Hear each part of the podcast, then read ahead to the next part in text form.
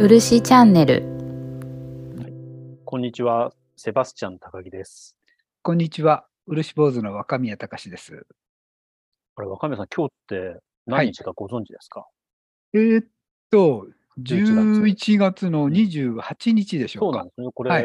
はあの配信は多分明日とか明後日になるので、はいはい11月29とか30なんですけど、はいはい。収録してる11月28日、これ記念すべき日なんですよ、私にとあ、っそそうなんですかて。 なのはいではい私の人生最初で最後のですね、ええ ええ。本が今日なんと出版され本ました。が、あら、そうなんですか。それはおめでとうございます。ありがとうございます。いや、な素ので晴らしいことですね。いや、素晴らしいかどうかわからないんですけいれどやも。いや、本のあ会社にずっといらっしゃって、自分のが初だっていうのはすごいことですねそう。なんです。何冊も雑誌作ったりとか、えでえ何冊、何十冊どっ人のばっかりなさってましたかねそうら。て、あの、初めて自分の はいはい。日本文化ポップロックっていう、あ今我々がやってるようなあ、はいはいはい。音声コンテンツをはいはい。書籍化したものが、なんと、他の出版社から出された。 そそれはそれで、あの、あれですけど、まあそれはそれで、あまさにもうそれはそれであれですけどしとしか言いようが ない。本当ですよね。明確に答えられないですね。そうなんですよ。あの、皆さんそのことを言うと、んってなるんですよ。そうですよね皆さん。うんなんて言あっていのいのか言なっていいみのか、あそうなのんです言っちゃいけない のか、たいないやいや、言っていいんです、言って。まあまあ、でも、もうす最ごい後でまですね。は自分らしく貫き通せてよかったなと思いました。うん、いやいや、でもこれはスタートで、これからじゃんじゃん行くんじゃないんですかいや、行かないです、もう。あ の最初で最後。どうですかいポッやプロックで。でも、巻きを読むっていうのはちょっと出したいんですよね。ああ、ぜひぜひ、蒔絵、いいじゃないですか。源氏物語も今、今回のポップロックには入ってます。入ってるようですので、んまあ、蒔絵なんて、源氏物語いっぱいテーマにしてますので、そうですよね。だから、第うん2弾には巻きをなんとか。が入るそうですね。でもまもうこれ、めちゃめちゃやってますもんね、この番組。あ、あ、そうですね二。十何回でしたっけはい。4回目ですか ?24 くらいでしもうょこれだけであれです。一冊できちゃいます。多分う。本当ですね。巻きを読むっていうタイトルの本作っていった。なん何人の方が買ってくださるんでしょうね。そうですね。5、うん6人はいますかね。 5、6人、5、6 私、思い切って10冊買いましょうか。ああ、じゃあみ僕たいもな10冊買うの で、20冊は売れますね。そうですね。超鹿版。やばいですね。だからこの巻きを読むという本出して、私たちが個人的に10冊ずつ買うみたいなことじゃない世界を目指さないといけないですよはいはいね。そうですね。もう発売即重版。 夢の言葉、僕の発売いや即い重やい版。や。もうじゃあ、今日発売ですから、気になるところですね。もう全然気になりません。あ、そうですか。 うんもういいんです。いいんですか。最初で最後だし。と言いながらいあーっぱいいろんなところでもう宣伝しまくって、もういろんな人 に、あ、これ読んでください、読んでくださいってやってるんですけど、だんだんそういうのも疲れてきます。ああ、まあ、あとは自然に任せるしかないですね。もう、もう、もう無うん条読件。んだ人が面白かったよって言ってくれて、どんどんこう広がっていく感そうじですよあねと。でも、やっぱりこう、ポップロックとか言うと、はいはい。その部分だけ捕まってしまって、まあ、キャッチな言葉ですからね。それで、日本文化をポップロックで表するなんて何事だとか、っうん。ていうのはあると思うので、まあまあ、でも、高木さんは以前から、その、高尚なもんじゃなくて、もっと、こう、身近な日常に日本文化ってものを落とし込んでいこうっていうことでしょうから。そうですね。あの、交渉は交渉で別に構わないですし、いいと思うんはいですけどなんかそちらばっかり強調されるのも何かな、みたいなのもありますよね。うんまあ、なんか文化って言葉自うんう体んがもうすでに、うん、なんか普通日常にはないので、もう美術館行くみたいな感じになってしまいますからね。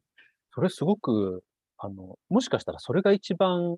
やばいかもしれないですようねん、。そうですよね。日本文化、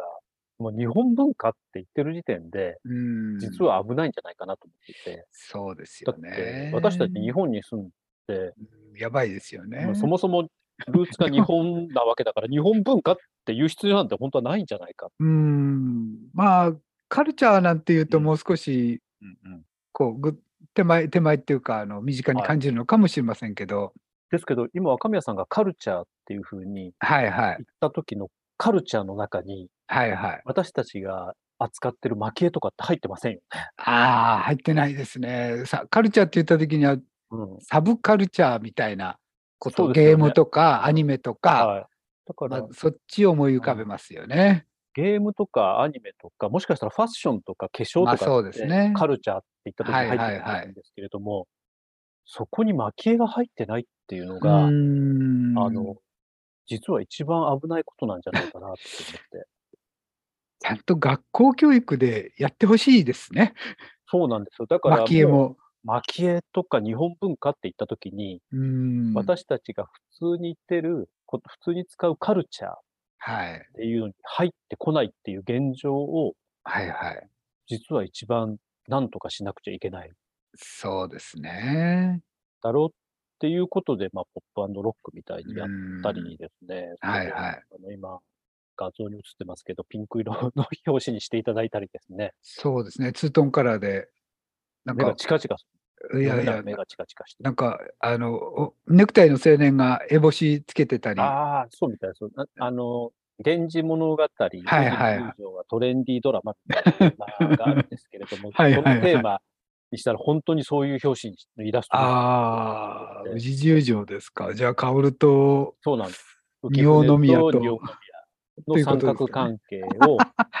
を、えっと、石田純一さんとダブル朝のきっかあけ。あ、なるほど、なる ほど。ちょっと古いですよね、もうそれ自体 が。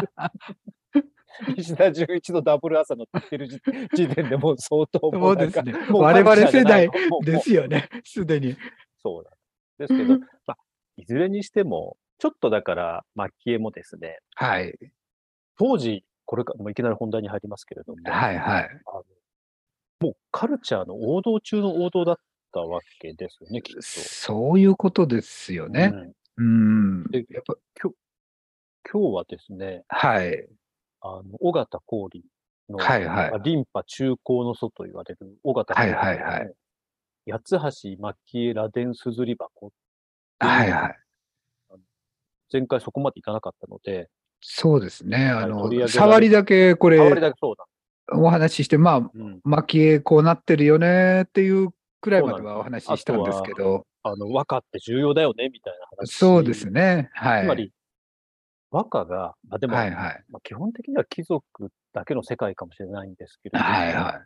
和歌っていうのが文化の王道中の王道で、い。はい。で、これ、尾形光琳なので、江戸中期になりますよね。多分1750はいはい年ぐらいかな。そうでですすけどね。まだ和歌の世界っていうのが、はい。あの、中心に据えられてたってことですよね、これ。ああ、そうですね。もう、あの、衣装の中心にはい和歌があるってわけですから、そうですよ。だ素晴らしいい。ですよね。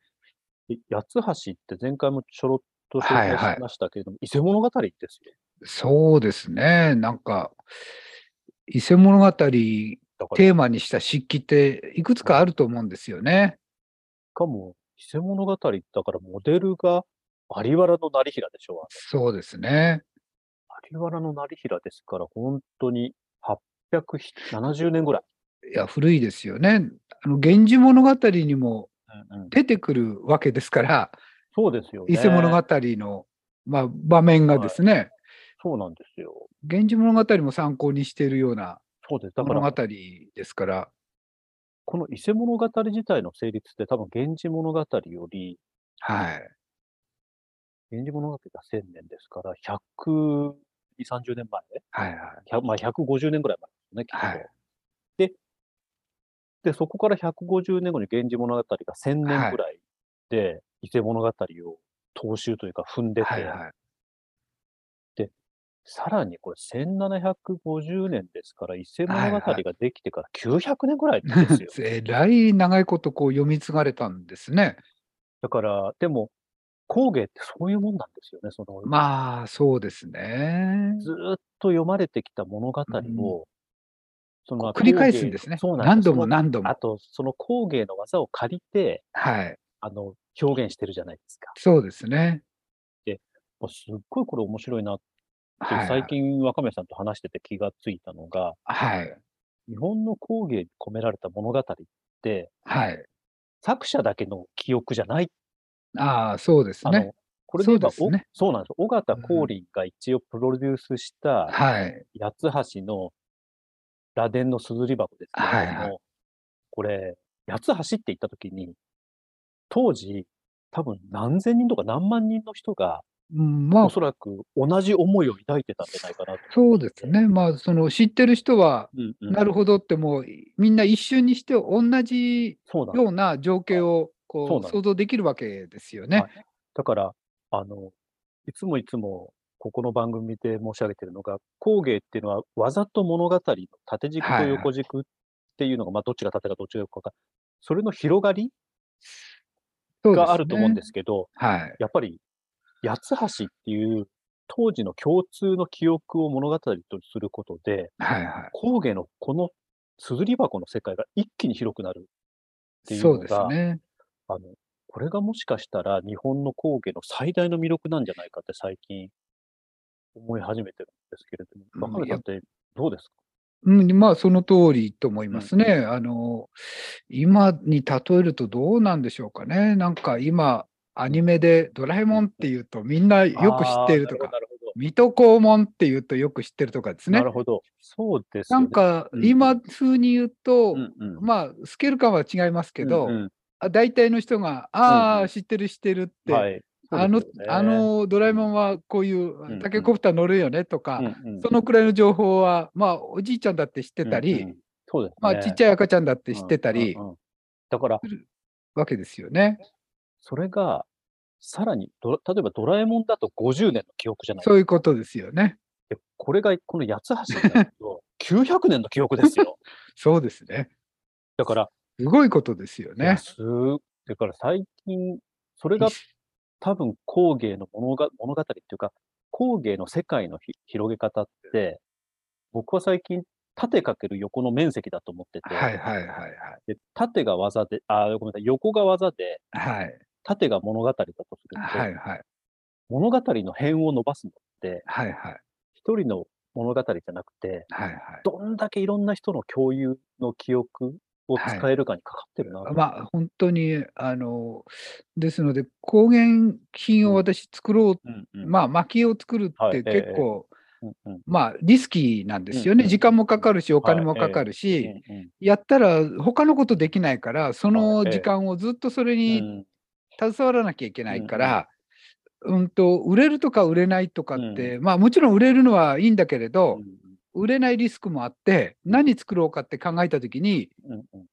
まあ、あの価値観が不変なものって考えるんですね。なるほどね。うそれはあります。そうすると、うんやっぱり普遍っていうと、こううん時間軸で見ると縦ですよね、今うのん。。そうです、そうです。はいそれがずーっと通ってるやつの方うんうがん確実なんですよ。なるほど。だからまあ、そういう考え方で作ってると、和歌っていうのは外せないジャンル、うんうん。物語も外せないジャンル。あと、あの、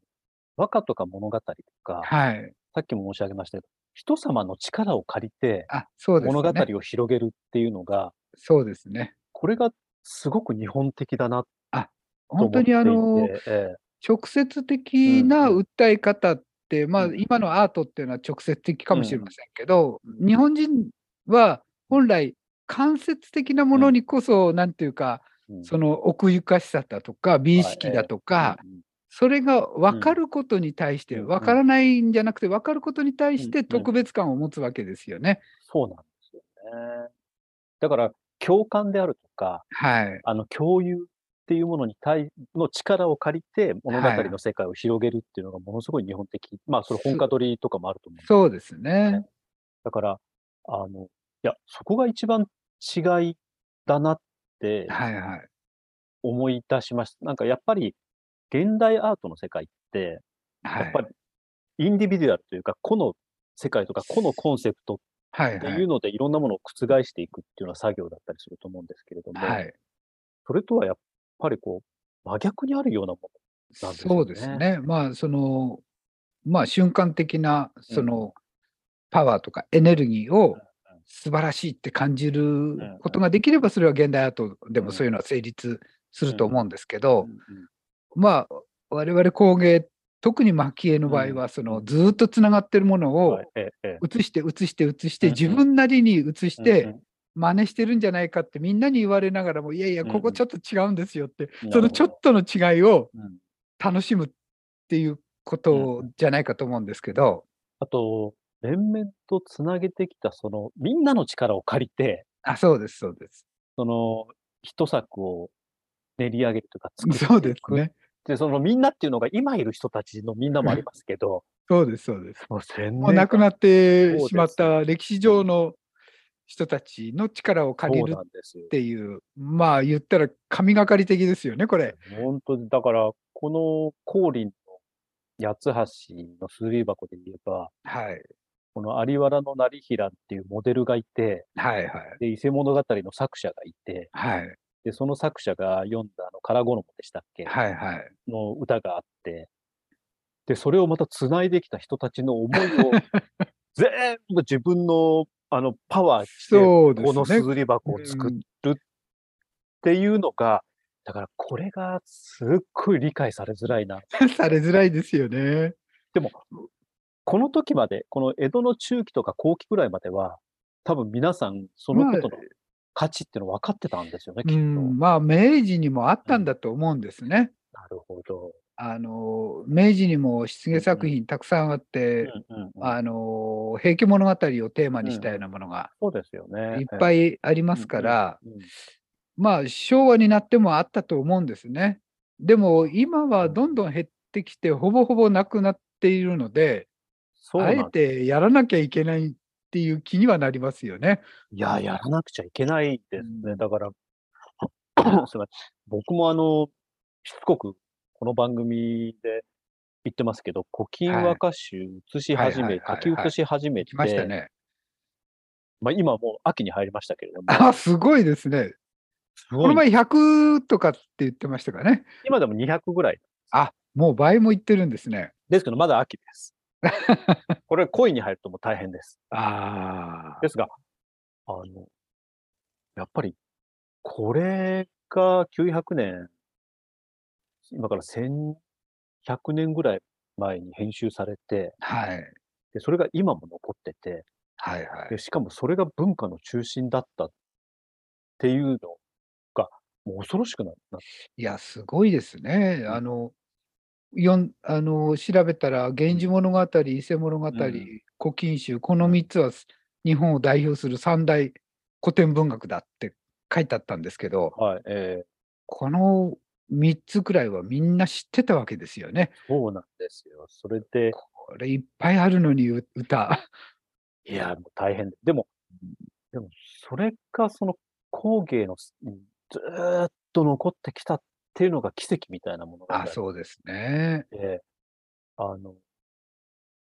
世界的に見て、はやっい。ぱりその、歌ってポエムだと思うんですけれども、はいはい。その、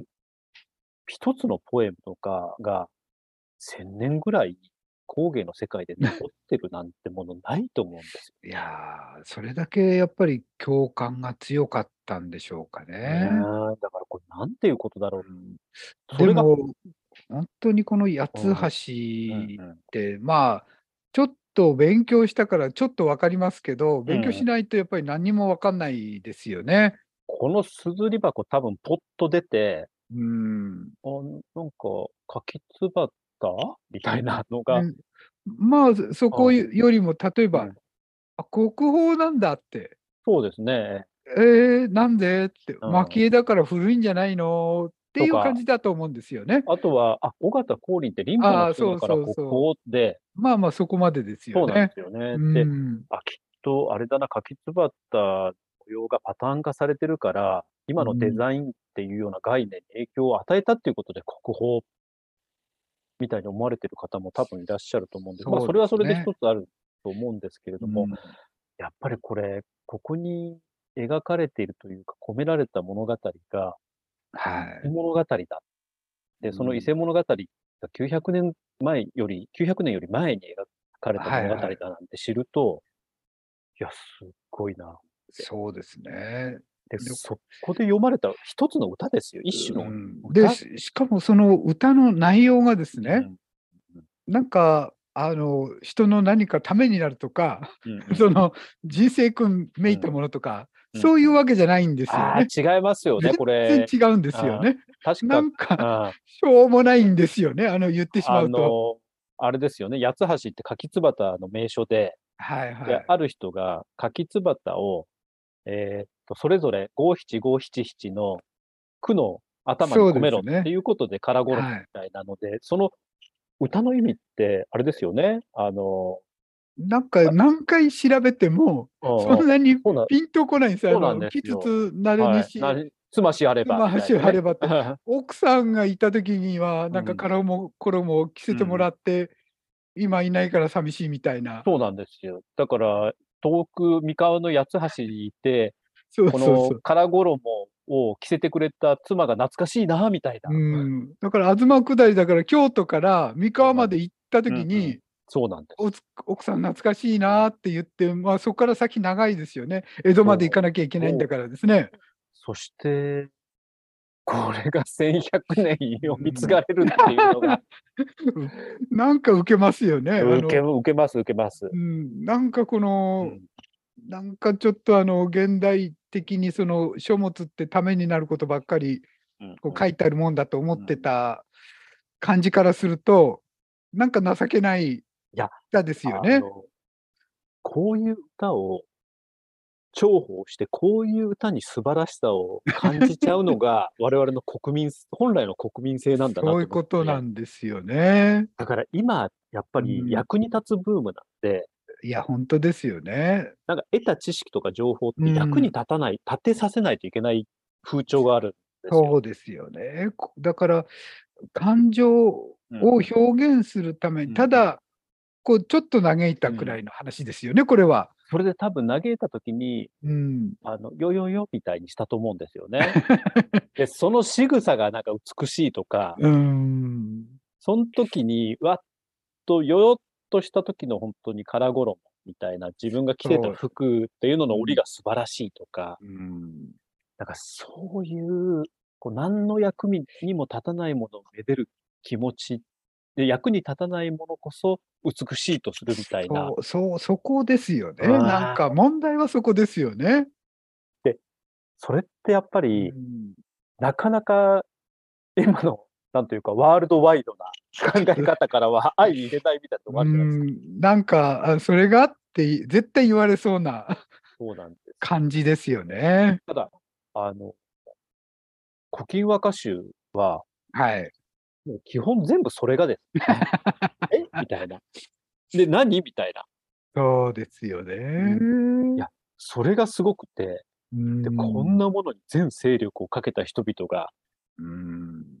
いるので、ななんかだから、あの、僕は、この先の日本の売りってそれなんじゃないかなと思って、うんなんてか今、こう、世の中とアメリカナイズドされたそうです文化に寄っちゃってるんですけれども、うん基本、なんえかそれが何っうんていうものにこそ、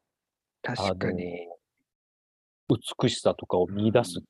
そうですねいう言の葉の使い方がやっぱり、まあ、外国的だうんうとん人を説得するための道具あですよね、言葉って。ーなるほど。だからでもに中国うん圏、まあ、漢字圏の人たちは漢字自体に情緒だとか、、うんうんうんその喜怒哀楽を漢字見た途端に感じれるわけですよあねー。そうですよね。だ確かからにそこの違いっていうのは、まあ、前提としてああって、うんうんそれでしかもその人を説得しなういんで、うんそのなんていうか気持ちを表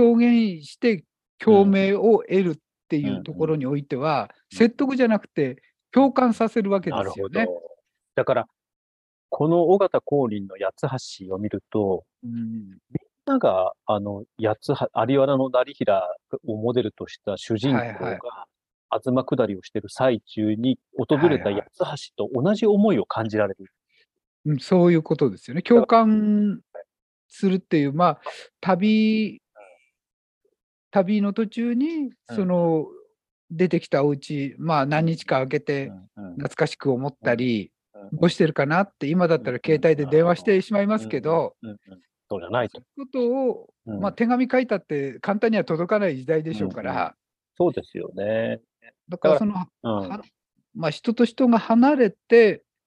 うんその懐かしむっていう人に対する思いっていうのが全く違うっていうのは大前提だと思うんですよね。うんあと、だからその追体験の装置として素はいはい、晴らしいですよね。うんこれを見たときに、あ、八橋だってみんなピンとくるわけじゃないですか。そうですよね。だから、これ八橋ですけど、他の物語というか、他の工芸みたいな、あ、これ、あれだ、ピンときて、それを読み解いていそうく楽しさみたいな。まあ、あの、蒔絵でうん、あの、伊勢物語で、うんうんあとは、ツタの細道なんていうのああが、ありますけあのど、細道、うんここからもうちょっと行ってうんどこ、どうですかね、静岡の北の方らしいですかはら、いええええ藤枝あたりとあーか手前あたり、はいなんか山越えするの寂しいって言ってるだけなんですけど、そうですよね。 あれもでもそれそがうかうん蒔絵のテーマになってるわけですよね。なんか金とツタがわんわんわんわんあそうです、そうです。ほんで、なんか、あえのえええ、背負って歩いてる、うん、かきこりみたいな人が。そうそうきゅなんて言うんでしょうかね、リュックサックみたいのをちょんと置いてるんですよ。ああ、そうですか。それが蒔絵になってんですよあね。なるほどだからまあ一連の。の蒔絵で、まあ、伊勢物語をテーマにした、ただうんうん寂しいっていうだけの歌なんですけれど、うん、まあ今とはその寂しさを感じる力は全然違いますからですねうんうん。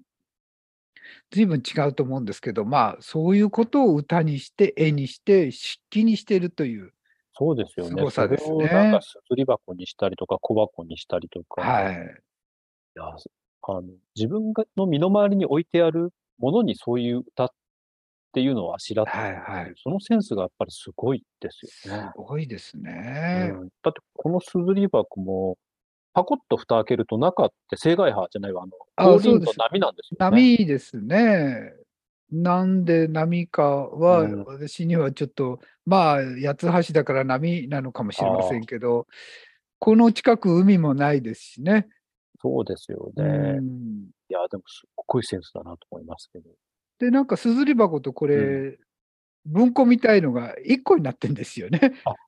あの、下の方に、なんそうか紙入れあた、の両紙入れになってるんで収すよ 納はい、収納スペースがあって、上の方がすずりうんうん、になってるんですよねだ。からそのすずり箱のすずりセットをポンと外すと下に紙はを収納するスペースになってそうですね。る。えーすごいですね。まあ、なんて言うんでしょう、紙使い紙っていうんでしょうかあね、まあ、この当時の、なんていうか、2枚に折った時にちょうどになるような紙が入るようになってるわけですよね。おしゃれですね、しかし。おしゃれですようんね。まあ、どういう方が注文で作ったのか、それとも光琳がうんうんうんうんこう自分の作品と作っして作ったのか分かりませんけど、これ結構、コーリンのキャリアとしては後の方の作品なんですよね、あ確か。そうですね。はい。だから、まあ、集大成的存在になるんじゃないうんでしょうかね。ここにたどり着いた。そうですね。そのたどり着いた時に読むというか、モチーフにしたのが八つ橋っていうから、八つそ橋れだけ八つ橋っていうのは大で切すねなモチーフだったっていうことでいすねやー、そうかもしれませんね。あの大きな屏風も八つ橋ありますからね。そうですね。八つうん橋2作書いてますよはね。いはい。あの、有名なところでは。そうですね。はあれも言う、まあこの時期、うん時期、まあそうですね。柿ツバタっていうのはやっぱりい。すごく大事な花だったのかもしれませんね。うん、そう綺麗で、その紫色が綺麗で、ですよね。うんまああと緑との対う比んがやっぱり綺麗だったんでしょうかね。あとは、うん、その自分のデザインセンスみたいなものを発揮するはい、はい。存在としての伊勢物語、この段とか、こはい、のはい部。分っていうのはあったんじゃないでしょうかね。うんまあ橋が、まうあ、んかなり大胆にデザインされてますからですね、側面にまで橋が書いてあって上だけじゃないですからそそうですよねれがまあ上の部分とうん一部側面にもつながった感じになってますので、ええ確かに。うん、なんか立体にデザインを落とし込むうんっていうのはすごく高度なテクニックですよね。そうですね。だから、これ、全く同じモチーフで屏風を描く、はいはい。そのすずり箱に落とし込む、工芸に落とし込む、っていうのも、あの、屏風とかすずり箱っていうのの境界が、工芸と絵画にこう境界がないっていうのそうでもすすねごく面白いなと思ってて、うん今ってバチッと分かれちゃって、いや、本当ですしてね。ますよねた別物ですよね。うんでもこの当時はこれが一体となってたそうなんですんよねですね。だから装飾、まあ、芸術っていう概念がなかったからあれなんですけれども、まあうん飾りっそてうですいう意ね。味では、うん。あの、工芸も絵画も分け隔てなく一体となってるっていうのがまた魅力なところで、いや、た本だ当そにれがまた理解しづらいとしいうづか、らいですね。あの、東大の辻信夫先生ってはい方が、日経新聞で私の履歴書っていうのはいえでえ連載されてまして、その中で、その今、うんあの、高木さんがおっしゃった、日本の美術って一体何だったんだろうって考えたときに、うんうん、飾りだって気づいたっていうんですね。ああ、あ飾りかっていうところ。うんで、その中、に、まあ遊びがあって、うんうんうんうんで、シャレや粋みたいのもその中に詰まっていうんうるんってわけですから、うんこれがその海外のアートとうんうん日本のそういう、うまあ芸術っていう考え方との違いだと思うんですね。うんうんだからあくまでも飾りであって、その飾りの中にはい遊びの心を込める。そうですね。だからまあこの衣装なんて多分遊びの領域なそうですのだと思うんですね。あでもの生死に関わるようなことを訴えようっていうわけでは全くなくて、うんうんうんその日常の中に感じるうんうん何か些細なことをうん、まあ、大問題のようにこう訴えていくっていう面白さうんだと思うんですね。でも確かに、それって、あれですよね、あの、後白河法皇が集めた両はい人秘書はいはいはい。の中でも、遊びやせんとや生まれ込んだああ、そうですね。 あれはそうですね。もう歌までできてますよね。うんだからそうなんですよ。あれも平安の末期ですから、うんそうですね1100年ぐらいだから、いや、すごい、すごい。だから、そういうもんなんですよね。もううんまああ、の、その遊びっていうのも、今の遊びとはちょっと違うんう、うんニュアンス違うのかもしれはまい、せそうんですけよねど、。ええ、ええ。その、まあ、人が生きて亡くなるまでっうんうんていうものを一つの遊びというふうに捉える捉え方ですよね。そうですよね。これが理解できると、こうんのうんな懐かしんで、うこう、んメソメソしてる感じうんがう、んなするほど。ごく、うんうんすごそくうちょなんかこう、粋だなって思ったりできるのかもしれませんね。。あとは、ある意味なんか、あの、軽みみたいなものも加わりますもんね そうですね、その、生死の問題じゃなくてう、んうんうん。でも、まあ、言ったらでも庶民は食べるのにやっとな時代そうですね。なのに、うんうん、そうじゃない人たちだけの、これは、うんうんなんていうか、うん遊びっていううかんうんうん、楽しみなわけそうでですすのね。で、確かまあ、そこがこの面白さの一つ、まあ、どう理解していいか分かんないところが、にこなるほう、ど。ちょっとずつ、ありますね、確かまあ、見えてはくるんですけど、まあまあ、当時の人間じゃないと分からない、に。うんうんこの八つ足の面白さっていうのはそこにあるんでしょううんね。また今日もあ34分に近やづこばいうですとね、えーしてきましたので、 八つ足ばっかり。まあいや、あ の、蒔絵を読むの部分のその物語はいはい。のところ、やっぱり強調しすぎても強調じゃないというか、まだまだ、そうですね。まだまだいけてないっていうか、そうなんこうですよ物足りないというかですそうなんでねす。だから、あの、この物語を込めるっていうことで、はいしかもその物語っていうのが自分一人の物語じゃなくて、そうですね。いろんな人の物語うをん一つの歌に込めるうんっていうのが、あの工芸の醍醐味なんじゃないかな。そうですね。ていう共ので通デザインですから、もう誰が聞いてもなるほどって思う。ねで、それが、その代表的な作品がこの八つ橋のはい、ラ八ジオのつ橋ですこうっね。ていうので、それは、大方光琳の1750年半ばぐらいまではずっはいとこういうふうに継がれてきたわけっはい。ていうことなので、はい。まあなので、これ、若宮さん、次回は、あれですかどういう、まあえーどのあたりにまあ、あの、時代から言うと、例えばうん、もう、もう100年ほど後に、うんうん。あの、尾形光琳を名乗ったうん蒔絵師みたいな人がいた、いたりするんですよ。 え、岡田光琳を名乗ったんですかそうそうそう。へなんーか、あの、永田裕二っていう、へーそれってあれですか、ホーイツとかキーツとはあまり。もうちょっと前、もうちょっと、もう、へえあもうちそうなょんですっとか前ですかね。へーあのうん、まあ、同じような、ええすごく近くに住んでいて、へーえっと、たこ焼き市っていうんですかね、京都の。あの、本当に光琳の家のそばで、へーで、あの、青青って書いたもんなんか、あの、ハンコなんか使ってるんですよね、光琳。へで、青青に子供って書いて、せいせいしって書いーたりへ、